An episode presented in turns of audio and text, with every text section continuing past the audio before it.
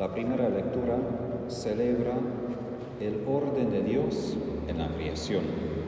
Nosotros como cristianos creemos en Dios como creador, recordamos las primeras páginas de Génesis, pero a veces enfocamos mucho en la redención, muerte, pasión y resurrección de Jesús. Obviamente es el misterio central de nuestra fe, el eje de todo lo que celebramos y somos. Pero ni podemos entender la redención sin la creación. Por eso es importante todos los días ponernos también en contacto con la naturaleza. No solo estoy hablando de mirar montañas o de mirar una imagen, sino de recordar que todo lo que nos rodea ya es un misterio. Hoy en día estamos tan acostumbrados a la ciencia que pensamos que todo ya fue explicado, pero no todo tiene su explicación y cuando estaba yo desterrado en Bolivia por la pandemia, recuerdo que el doctor Castañón me recomendó estudiar la física cuántica. Los que han empezado a estudiar esa física, al menos yo me quedé bastante confundido, porque las leyes de este mundo cuántico completamente diferente de todo lo que sabemos de este mundo que vemos. Para mí fue una enseñanza. Pensamos que entendemos, pero en realidad lo que sabemos es bien poco. Y la ciencia misma puede probar esto de que también la ciencia entiende muy poco. Tomamos dado por cuenta muchas veces la bella, la belleza de la creación de Dios. Como tomamos dado por cuenta que todo existe, que podemos despertarnos, tenemos el aliento de la vida y ya está. No tiene que ser así. No tenemos que vivir, no tiene que existir todo esto. Por eso es importante como tomar algunos pasos atrás y recordar todo esto es un don de Dios. Un Dios que no está, lejano, no está lejano, sino un Dios que es creador ahora. Porque según la teología decimos que Dios no solo comenzó la creación hace muchos años, sino que ahora mismo tiene todo en sus manos y sigue tomando la decisión que todo exista. Ahora, si pensamos bien en el mundo como es, tantos pecadores, incluso yo, y Dios todavía elige que todo esto exista, eso es una gran misericordia y un gran amor.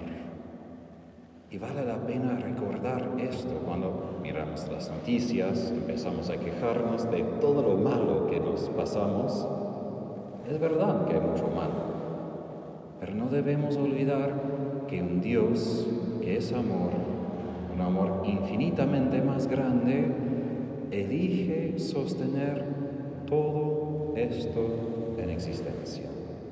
Una imagen mía favorita que mencioné ya algunas veces, una beata Juliana de Norwich, de Inglaterra, vio a Jesús sentado sobre su trono con una nuez, así, entre sus dedos.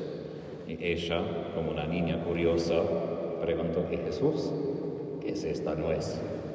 Él es el universo entero. Si tomamos en cuenta lo que dicen los científicos de 15, 20 billones de años de luz, que es el universo, un, un universo muy extenso y para Jesús, así. Un universo que todavía Él ama, no ama el pecado, pero ama nosotros. Y necesitamos, como digo, recordar esto, que vivimos en un misterio de amor.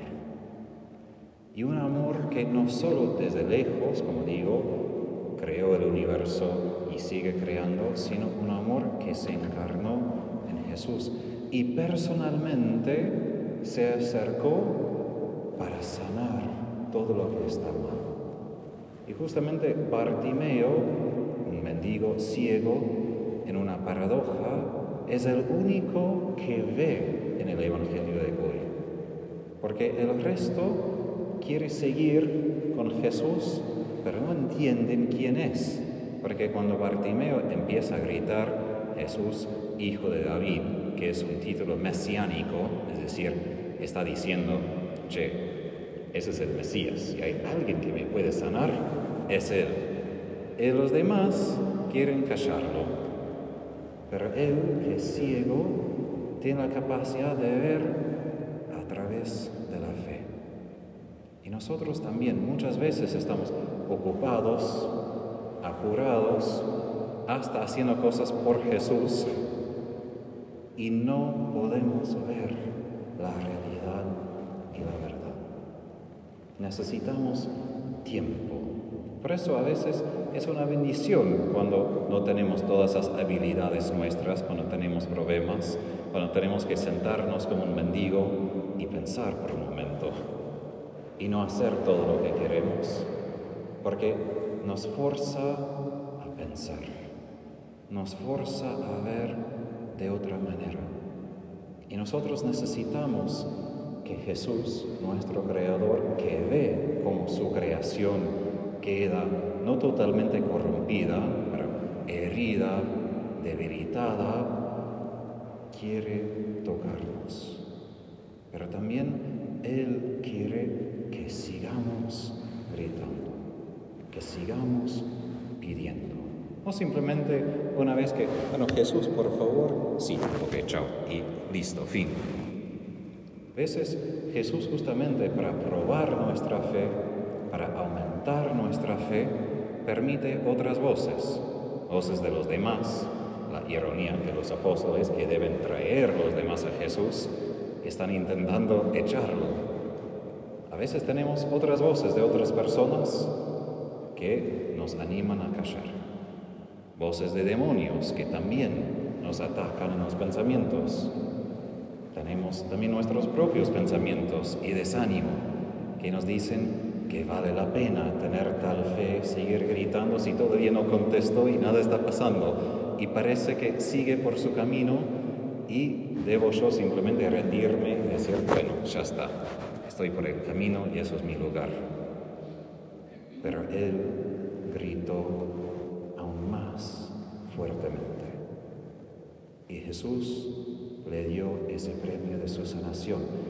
Y sanación que él utilizó no simplemente para decir, muy bien, gracias a Jesús, ahora sigo con mi vida, sino sanado, ahora él sigue a Jesús a Calvario. Y él es el único en todo el Evangelio de San Marcos cuyo nombre conocemos. Y esto porque él aparentemente era cristiano. Era conocido por los primeros cristianos, por eso pusieron nombre a él. Porque él después de ser sanado siguió a Jesús. Y eso es bien importante a veces porque Jesús no nos sana, porque si me sana ahora, ¿qué voy a hacer? Voy a seguir mi camino aparte de él.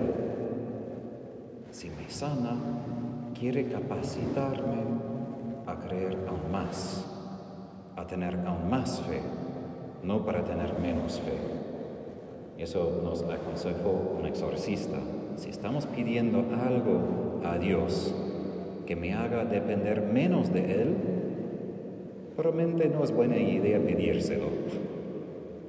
Porque Jesús quiere que tengamos más fe, más dependencia de Él, más confianza en Él. Termino con algo de la práctica de la Iglesia Ortodoxa y Católica Bizantina, y es la oración de Jesús, de Jesus Prayer decimos en inglés, que viene de este Evangelio y de lo que hizo Bartimeo, de repetir, repetir, gritar, Jesús, Hijo de David, ten piedad de mí.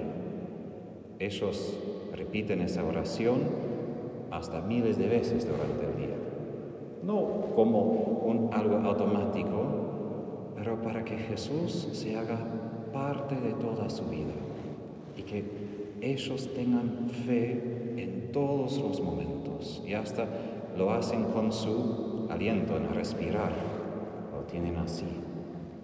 A veces necesitamos ese tipo de oración, de repetir y repetir y repetir. No porque Jesús necesita las repeticiones, sino porque yo necesito tantas veces pensar en Jesús, tantas veces abrir mi corazón a Él y tantas veces decirle que lo amo de todo corazón.